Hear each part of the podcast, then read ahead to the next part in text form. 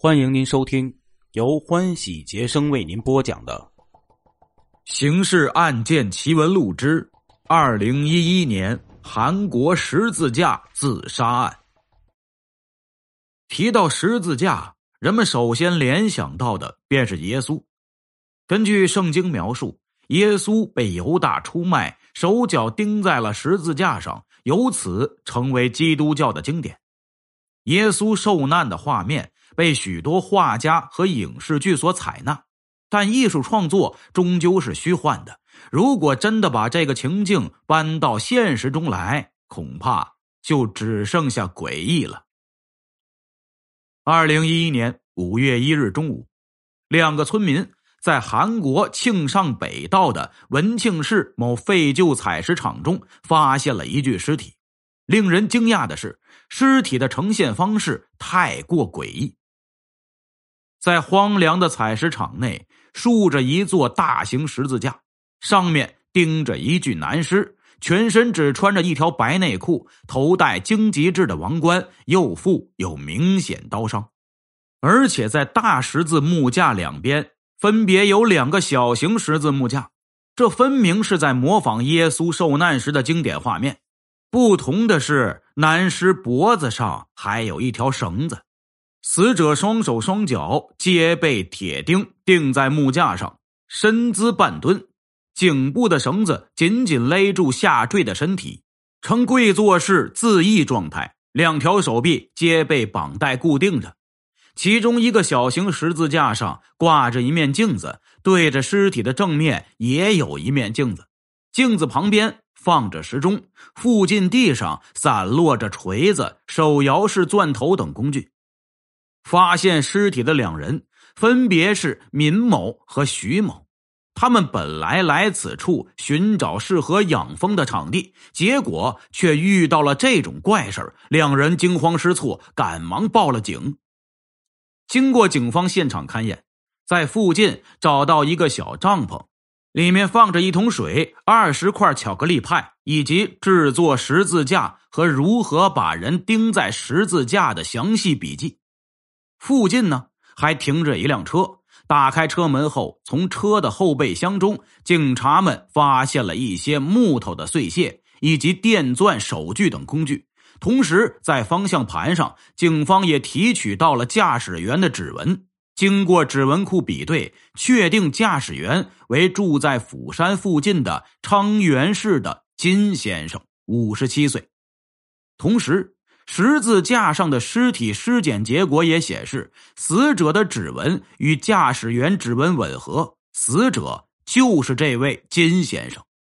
警方通过调查发现，死者金某五十七岁，生前是一名出租车司机，沉迷于各种宗教活动。两千年与妻子离婚，两人育有一儿一女。没多久，法医报告出炉了，金某为窒息而死。凶器就是绕过十字架套在他颈部的绳索。根据尸检和科学推断，认定这是自杀事件。虽然这样的自杀方式存在着许多不合理，但警方依旧给出了让人信服的猜测。警方表示，若这起案件为他杀，那么要将一名成年人的四肢准确的钉在十字架上。必须先将他制服或昏迷，否则很容易逃脱的。然而，死者体内并没有任何药物反应，这代表死者死前意识清醒，而且现场汽车上的指纹与死者吻合，证明驾驶员就是金某自己。除此之外，警方还发现了一个更可怕的细节。钉住金某双脚的两根十八公分铁钉都有钉帽，而穿过他双手的两根钉子并没有钉帽，这说明他手上的两根钉子之前就钉在了木板上，然后再把钉帽切掉，好让金某呢可以自己把双手用力插进去，好实现自杀的目的。当然。手骨在没有外力下很难被刺穿，因此警方推测死者先用电钻在掌上钻洞，而散落在地上的手摇式钻头就证明了这一点。帐篷、水和食物证明金某在这里生活过。笔记吻合的笔记本、木屑和电钻证明他曾详细的计划这场自杀，抱着必死的决心。警方推测呀，金某开车拉着所需工具来到这个废弃采石场，之后设计十字架。镜子是为了观察是否钉得准确，时钟是为了确定时间。金某在制作好十字架后，将它立起并挂上镜子，然后站上脚踏台，先用钉子钉住右脚，再蹲下钉住左脚，把双脚完全固定在木板上。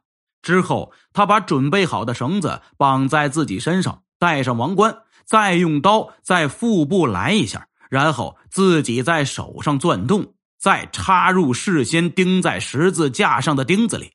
最后，金某因为失血过多而失去知觉，身体自动前倾成屈膝低头的模样，颈部被绳子紧紧勒住，形成跪坐式上吊的状态，窒息而亡。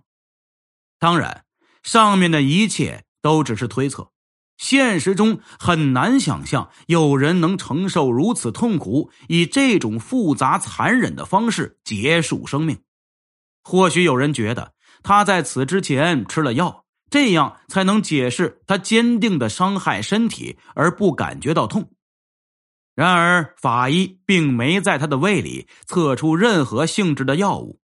据了解，这个废弃采石场连当地人都不太知道确切位置。金某一个外地人是怎么知道的？二零一一年五月十七日，在金先生的尸体发现十六天后，韩国国立科学搜查院做出了最初的判断结果：金先生系单独自杀而死，此案没有任何事件性。这个判断一出，社会舆论立即提出了不同的意见，网友们认为。真正凶手应该另有其人，因为在圣经中，耶稣的死必须有人围观。网友推测，当时应该有人见证了这场轻生仪式。二零一一年六月，韩国一档综艺节目《我想知道真相》将矛头指向当初发现尸体的闵先生。原来，闵先生之前是一位牧师，本名为周炫秀。当时他跟徐某两人去寻找养蜂场地，原本都要下山了，但他却对徐某说自己知道一个好地方。之后两人继续往上走，发现了案发现场。一九九九年五月，周炫秀创立了一个论坛，上面推崇一种离魂术，宣称元神可脱离肉身进行修炼，只要在限定时间内回来即可复活。警方发现金某是这个论坛的会员，经常分享修炼心得。对于这些情况，周炫秀表示他并不认识金先生，网站的维护早已在几年前便停止，他基本上不会去 BBS 里看帖子。但周炫秀的这番说辞之后，再次被媒体披露出疑点。根据金先生在 BBS 上的留言。媒体确认，早在二零零九年，也就是事件发生的两年前，金先生便曾经来到过文庆市，而且此行的目的就是要面会周炫秀。在周炫秀开办的咖啡馆中，金先生甚至拍下了他和周炫秀会面的照片。而周炫秀对此的解释是，他并不知道会面的就是死者金先生。而对于会面的内容，周炫秀说：“金先生曾经问我，尽管身体不同，但如果想要了解基督耶稣的精神世界，是不是可以通过模仿尝试基督耶稣的痛苦，就能够理解他，甚至是成为他？而我的回答是：人是不可能成为基督耶稣的，你应该放弃这个想法。”据了解，金某曾得过一场大病，需要。移植肝脏，他的儿子经过测试对比后发现符合移植条件，便孝顺的把自己肝脏一部分分给了父亲。怎料金某病好后，儿子却因手术副作用而病逝，这对金某夫妻俩无疑是一场沉重的打击，也导致妻子十分恨自己，两人关系破裂。离婚后的金某开始独居，每天都在自责中度日。人在受到重大打击的情况下，就会容易信教，想从教友的身上找到一种安慰和共鸣。当然，宗教也有好有坏，有些劝人向善，而有些则走向极端。金某为了摆脱生活中的痛苦，难免会有病乱投医，所信的教也比较杂。或许就是这样，金某不慎误入邪教，学了一些歪门邪道，想让自己当初的过错得到救赎，因而独自举行了这么一个诡异的仪式。看到这里，相信很多人也觉得金某的死跟周炫秀有关，但因为缺乏证据，警方也没有再进一步调查，最终以自杀作为定论。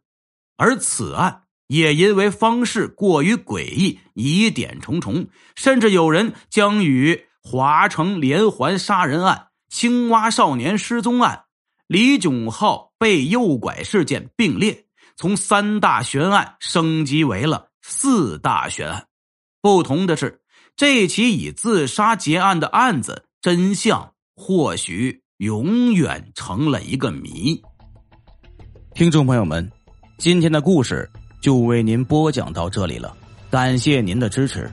如果您希望听到更多好听的故事，如果您希望与欢喜杰生亲密接触，您可以发私信与欢喜杰生直接沟通。